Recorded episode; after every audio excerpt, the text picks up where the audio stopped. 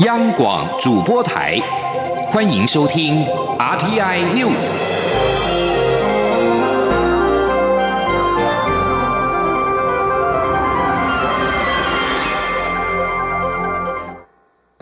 各位好，我是主播王玉伟，欢迎收听这节央广主播台提供给您的 RTI News。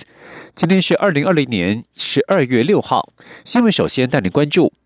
中央流行疫情指挥中心四号在记者会公布，一名印尼籍移工十一月十三号来台，有登机前三天的核酸检验阴性证明，入境至今也没有症状，而且检疫期满前裁检也是阴性。因为雇主要求十二月一号去自费裁检，结果验出阳性，CT 值为三十二。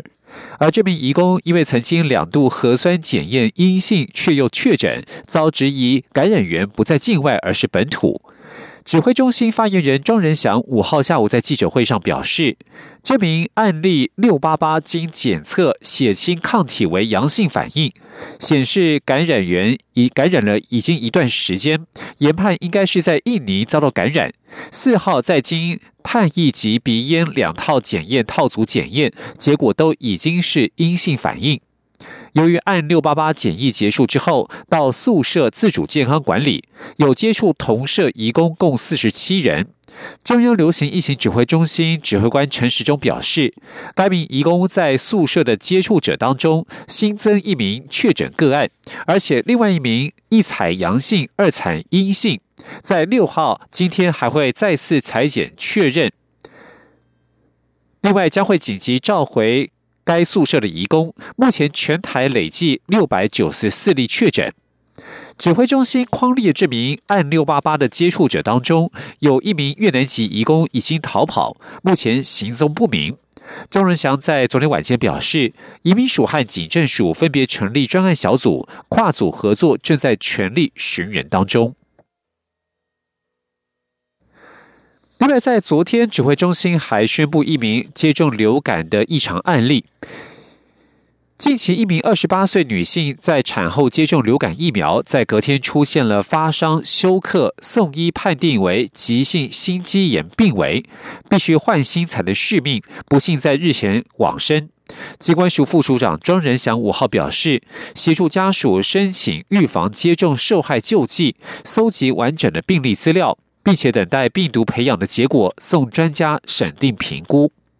庄仁祥表示，这名个案与流感疫苗接种有没有关系，要让专家来鉴定，此时无法评论。但是从过去的经验，截至目前为止，全球施打流感疫苗的经验都非常安全。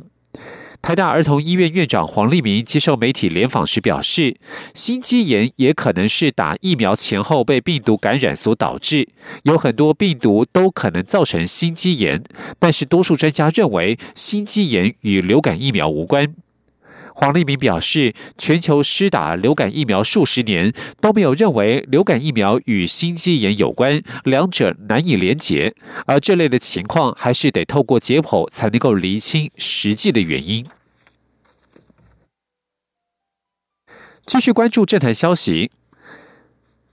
英国《金融时报》周末杂志评选二零二零年全世界最具影响力的十二位女性，蔡英文总统上榜。总统府发言人张敦涵五号表示，因为台湾防疫的成功，让蔡总统多次受到国际媒体的肯定。对于再一次获得国际媒体的肯定，总统认为，总统不只是代表个人，更是代表国家。他要再次感谢台湾人民的团结一心，而这份荣耀是属于台湾全民。《金融时报》周末杂志登出二零二零年全世界最具影响力的十二位女性，包括了蔡总统、纽西兰总理阿尔登以及美国副总统当选人贺锦丽等人都上榜。张敦涵表示，因为全体国人的共同努力与政府同心协力，无论防疫的成绩、经济的成果、维护区域和平稳定，乃至于对国际的各种贡献，都让世界看见台湾。更让世界肯定台湾，这些都是全体国民团结一致的结果。他表示，面对国际疫情和各项挑战，执政团队仍会全力以赴。而针对国民党主席江启臣发起网络问卷调查，邀请民众为蔡英文总统的施政打分数。民进党发言人严若芳在五号回应指出，现在是蔡总统的第二任期，也是民进党扭转前总统马英九错误执政的第一千六百六十天。蔡总统执政之后，台北关系是史上最好，防疫与经济成绩更是有目共睹。呼吁江启臣不要活在同温层，应该一起解决马政府所留下的沉疴。前天记者刘玉秋的采访报道。国民党主席江启臣在蔡英文总统第二任就职满两百天之际，推出蔡英文市政成绩大调查，列举数项民怨与内阁成员，邀请民众打分数。对此，民进党发言人尹若芳出席民进党亚洲民主专题影展开幕受访时表示，现在是蔡总统的第二任期，也是民进党扭转前总统马英九错误执政的第一千六百六十天。在这一段时间里，蔡总统推动年金改革、国防改革。国建国造以及加薪减税、社会住宅、追讨不当党产等政绩还在持续增加中。尹若芳强调，蔡总统执政以来，台美关系史上最好，防疫跟经济上的成绩更是有目共睹，也接连受到国际媒体的赞誉。他呼吁国民党不要活在同温层。那在今年的时候呢，蔡英文总统他也被那个彭博票选成第五十大的。呃，影响人物，那还有《Time》杂志封面的百大人物，这样子的一个成绩，到底是不是如国民党所讲的？我觉得这是全世人有目共睹。那也在这边呼吁国民党江启臣主席不要一直活在同温层，应该可以一起出来解决马英九当初执政留下来的陈疴。那我们一起解决，才会受到国人的支持。至于外界关切政府开放来猪进口后，下一步是否将面临日本福岛虎县市的核灾食品扣关？对此，严若芳则说，蔡总统已经回应，对于开放福岛虎县市食品，并没有任何的讨论，目前仅先讨论美猪进口议题。中央广播电台记者刘秋采访报道。驻日代表谢长廷近日返台，立法院长尤锡坤五号表示，他日前与谢长廷碰面时，谢长廷有提醒可能会面对日本福岛五县市食品的议题，不过他认为这件事情没有那么急，目前立法院也还没考虑此事。谢长廷在脸书撰文提到，近日返台，除了参加已经缺席多次的台日关系协会理监事会议之外，也拜会相关的部会首长，了解台湾一些悬案的处理时程以及后疫情时代交流方向，包括日本东北地区食品解禁与否的资讯，以及台湾猪肉制品输日的检验协助等等。尤锡坤表示，目前国内有几件比较急的事情正在处理当中，这件事情好像没有那么急。至于立法院未来如何面对福岛食品的议题，他表示必须等朝野协商之后才能够对外界报告。尤锡坤强调，目前立法院不会讨论福岛县食品议题，但是行政部门只要一启动，他就会召集朝野协商。外界关注是否会开放福岛五线食品进口。行政院五号表示，对于日本核实的议题，日前目前政府没有任何的评论。行政院强调，日本是台湾重要的经贸伙伴。过去几年，台湾持续强化与各国的经贸关系，特别是后疫情时代全球经贸与供应链体系重组的情势之下，台湾会强化参与国际经贸体系的正当性，也会积极参与国际及区域经贸体系，并争取更多国家的支持。在国际形势方面。根据共同社报道，日本政府相关人士五号透露，英国海军最快明年初将向包括冲绳县等南西诸岛周边在内的西太平洋，长期派遣以最尖端的航空母舰伊丽莎白女王号为核心的航舰打击群。报道指出，英国航舰。打击群预计将接受驻日美军的支援，在三菱重工业公司的小木南工厂位于日本爱知县维修保养舰载 F 三五 B 逆风战机的构想也已经浮出水面。日本有意深化与海军实力在全球名列前茅的英国合作，展现对抗加强海洋活动的中国并维护秩序的姿态。在西太平洋与日本有同盟关系的美军以及非周边国的航舰持续活动极为罕见，背后原因在于中国对南海的主权主张以及英国政府对香港问题的强烈关切。根据相关人士透露，伊丽莎白女王号打击群的舰艇、飞机预计将与日本自卫队美军实施联实施联合演习。F 三五战机的 F 三五战机由美国洛克希德马丁公司制造，三菱重工的小木南工厂是亚太地区的 F 三五维修基地，可实施数年一次的定期检查等全面保养。而目前正在协调能否接纳英国军队的战机。在其他的国际形势方面，过去几十年来，中国一直是世界上最贫穷的国家之一。消除绝对贫穷也是中国国家主席习近平的重要政策目标。中国官媒十一号底、十一月底宣布完成消除绝对贫穷的的消除贫穷的目标。然而，北京当局却对这一项成就保持沉默。分析指出，原因可能与中国的脱贫存在许多问题，导致北京中央不敢大肆张扬有关。请听以下的专题报道。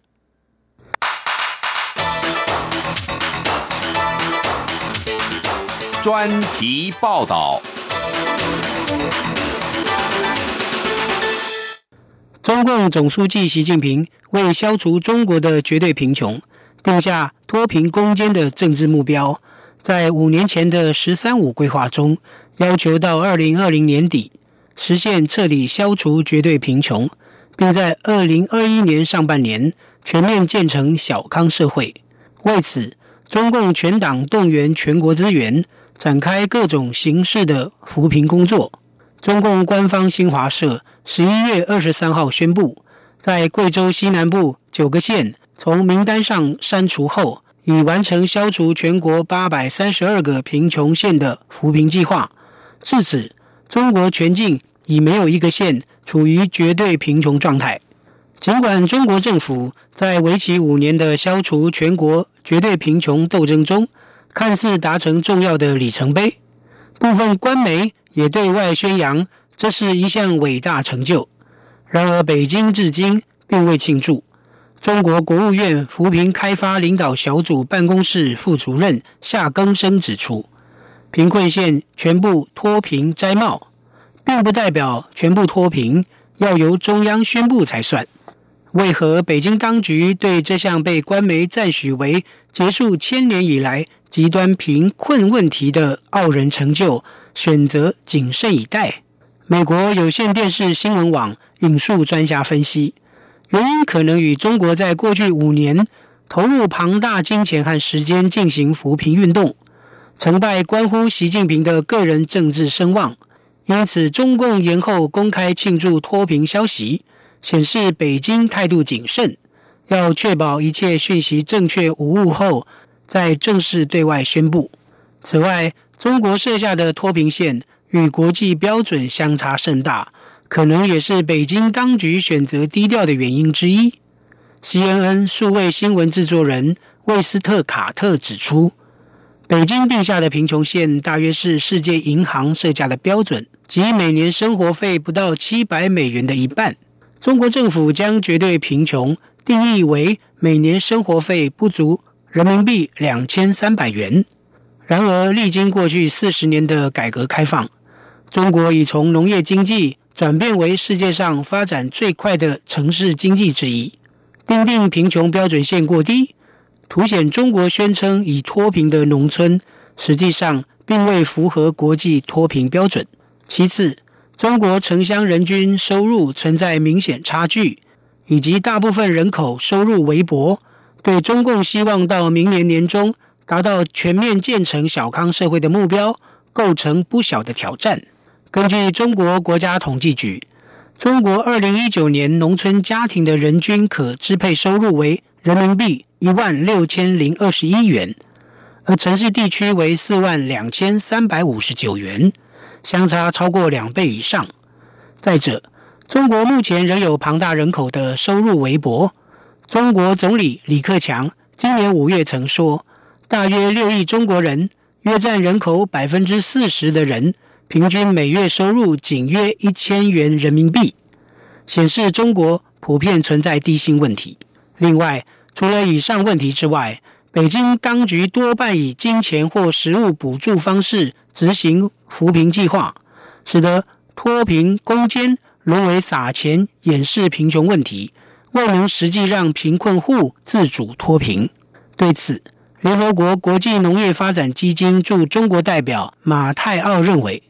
北京必须确保，一旦停止在农村地区投下巨额公共资金，仍可持续推展农村扶贫计划，才能代表扶贫真正成功。马太奥也提醒北京当局，中国仍有数亿人口处于再度陷入绝对贫穷的风险中。他认为。北京至今取得的扶贫成就，只是漫长发展过程中的其中一步。要谈终结贫困，为时尚早。因此，中国农村若要达成实质意义上的脱贫，与国际标准接轨，恐怕仍有一段漫漫长路要走。以上专题是由张子清撰稿播报，谢谢各位的收听。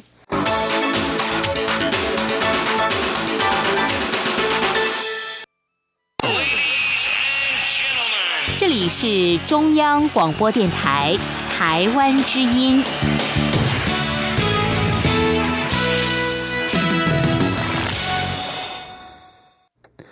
各位好，我是主播王玉伟，现在时间是上午的六点四十六分，欢迎继续收听新闻。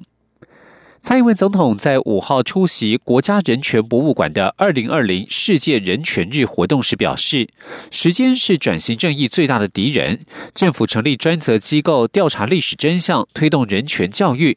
蔡总统也表示，为了要更加落实转型正义，台湾民主也要长长久久。前天记者王维婷的采访报道。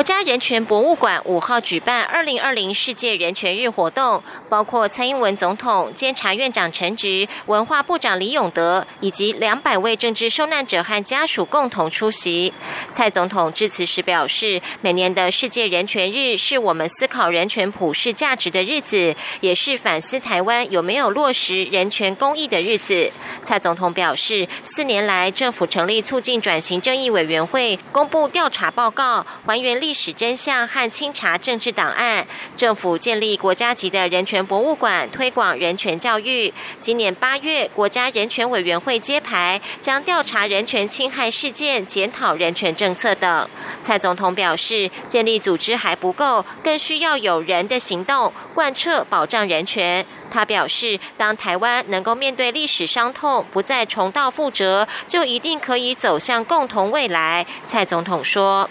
和四年前相比，现在台湾有了转型正义的机制，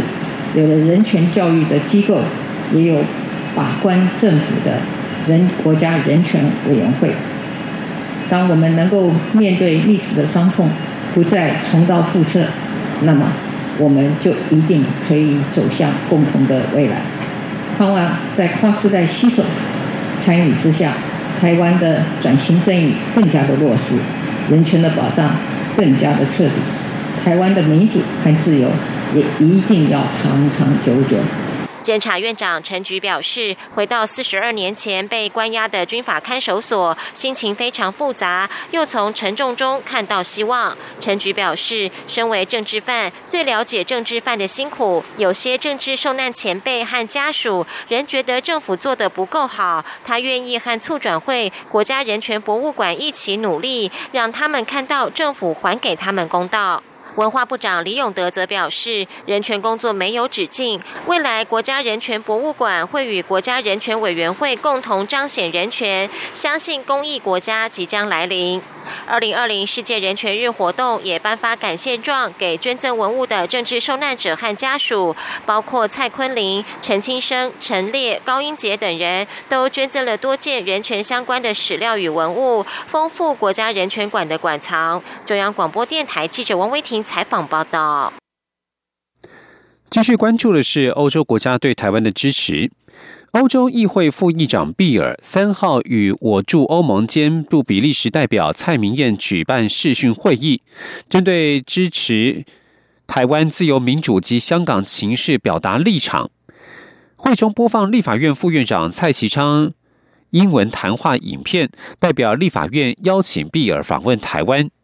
随后，欧洲议会副议长毕尔办公室以邮件回复表示，毕尔希望在二零一九冠状病毒疾病 （COVID-19） 疫情允许情况之下尽快访台，这是欧洲议会高阶成员力挺台湾的一项具体行动。毕尔与驻欧盟兼驻比利时代表处互动良好。今年十一月参与欧洲议会议员致联名致函世界卫生组织秘书长谭德赛，支持台湾参与十一月赴会的世界卫生大会。毕尔曾经担任德国民自民党的秘书长，十分关注人权议题，多次在社群媒体上发表反对中国危害香港以及新疆维吾尔族群人权，以及支持台湾民主体制的文章。而德国自民党与台湾的民进党同属国际自由党联盟的成员，因此自民党对台湾相当友好，也以行动展现支持。在政治体制上，台湾与许多相同、共同价值的国家互相友好。然而，在经贸情势上，仍需谨慎以对。中国主导的区域全面经济伙伴协定 （RCEP） 正式签署，与日本推动的跨太平洋伙伴全面进步协定 （CPTPP） 分庭抗礼。面对全球两大区域经贸整合协定皆已成型，台湾因为两岸关系、核灾区食品进口议题而没有加入这两个体系。甚至难以扣关，下一步该怎么走才不至于被边缘化？今天央广记者谢佳欣的专题采访报道。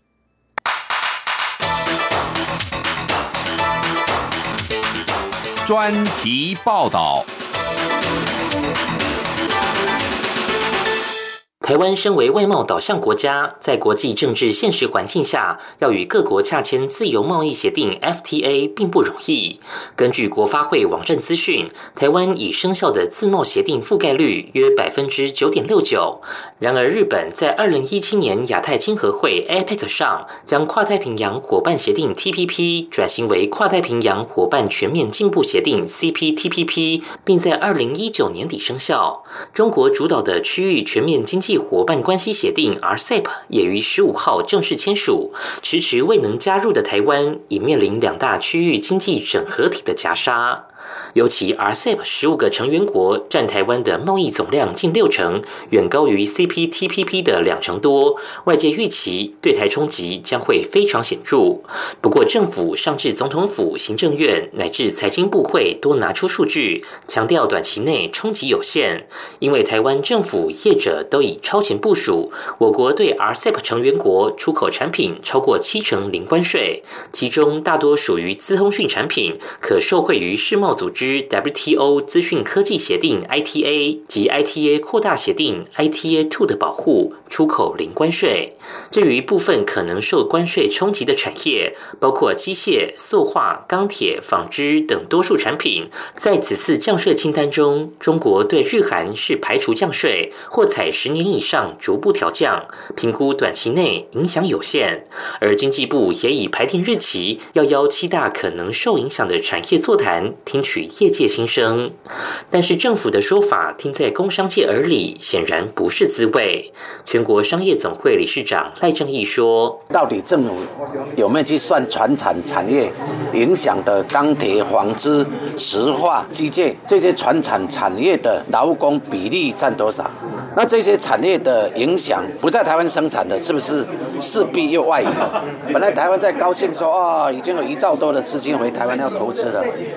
那么这几天我就听到产业界的朋友跟我说啊，工业用地终于要落价了，大家不投资就降价了嘛，啊，因为他们的工厂很可能为了这个要外移，那台湾的劳工不就没有工作做了吗？尽管台湾有心想要加入这两大阵营，但各自都有挑战。其中要加入 RCEP 需取得成员共识，外界预期在谈判过程中，主导 RCEP 的中国将要求我方承认九二共识、一国两制。以目前蔡政府的两岸政策来说，几乎是不可能。而工商界也不断呼吁政府态度不要那么硬，要务实的改善两岸关系。不过，就算两岸关系有办法好转，要加入仍是谈何容易。即便当年两岸关系良好的马政府也曾试图推动，最后仍在中国阻挠下宣告失败。台湾要加入的机会无疑是相当渺茫。中经院 WTO 及 RTA 中心副执行长李纯说：“我亲身经历，就是一一五年吧，还是一四年，我们曾经跟马来西亚都已经启动了一些初步的关于 FTA 谈判的讨论。”后来就被北京知道了，结果那个中国驻马来西亚大使就在一个公开场合，请马来西亚政府不要妄动，然后那个案子就吹了，就没了。最简单的说，两岸关系改善当然很重要。但是两岸关系的改善，其实不会等于我们会拿到阿塞的入门票。至于日本主导的 CPTPP，则是被政府寄予厚望，希望借由这样高标准、自由开放的经济协定，来突破无法加入 RCEP 的困境。这项协定的加入与 RCEP 一样，都需要成员共识。外界多预期，日本核灾区食品进口势必成为台湾不得不面对的课题。然而，台湾为力求与美国深化经经济关系，基于科学基础、国际标准的前提下，宣布开放含莱克多巴胺美猪及三十个月龄以上的美牛进口，就已经引起国内轩然大波。如又要开放日本核灾区食品，也势必会受到。庞大的政治压力，端看政府如何发挥智慧，做好朝野及社会沟通。此外，美国总统大选虽然仍歹戏拖棚，官方迟迟未正式宣告由谁胜选。不过，自行宣布胜选的民主党候选人拜登，因倡导多边贸易体制，外界预料若由他入主白宫，将惊天动地，不但可能重返 CPTPP，甚至还会扩大 CPTPP 的影响力。届时，身处全球供应链关键地位的台湾，就有机会被夹带进去。最好的情况是在美方。撑腰下，比照越南模式，台湾可不用处理核灾区食品议题，就先加入。台经院景气预测中心副主任邱达生说：“美国如果比如说那个时间敢跟日本抢说，这这个先让他进来，再慢慢谈，有可能啊。那个 T P P 的时候，那个越南，他根本那个整个的关税还很高，美国就先让他进去了。二零一零年的时候，我不觉得越南准备好了，但是那个时候他就奥巴马就把他拉进去了。”因为这样子会会会有一个比较完整的影响力跟。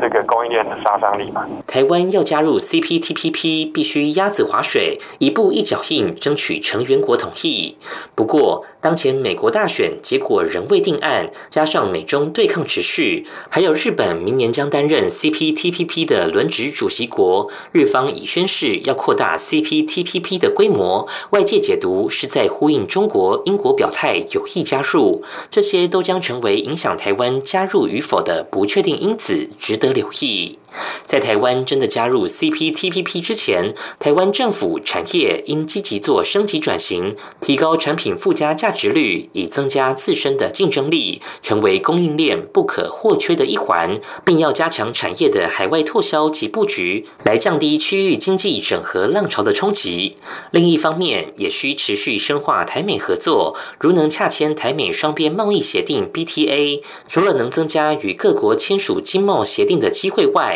也会成为进入 CPTPP 的一股重要助力。中央广播电台记者谢嘉欣采访报道。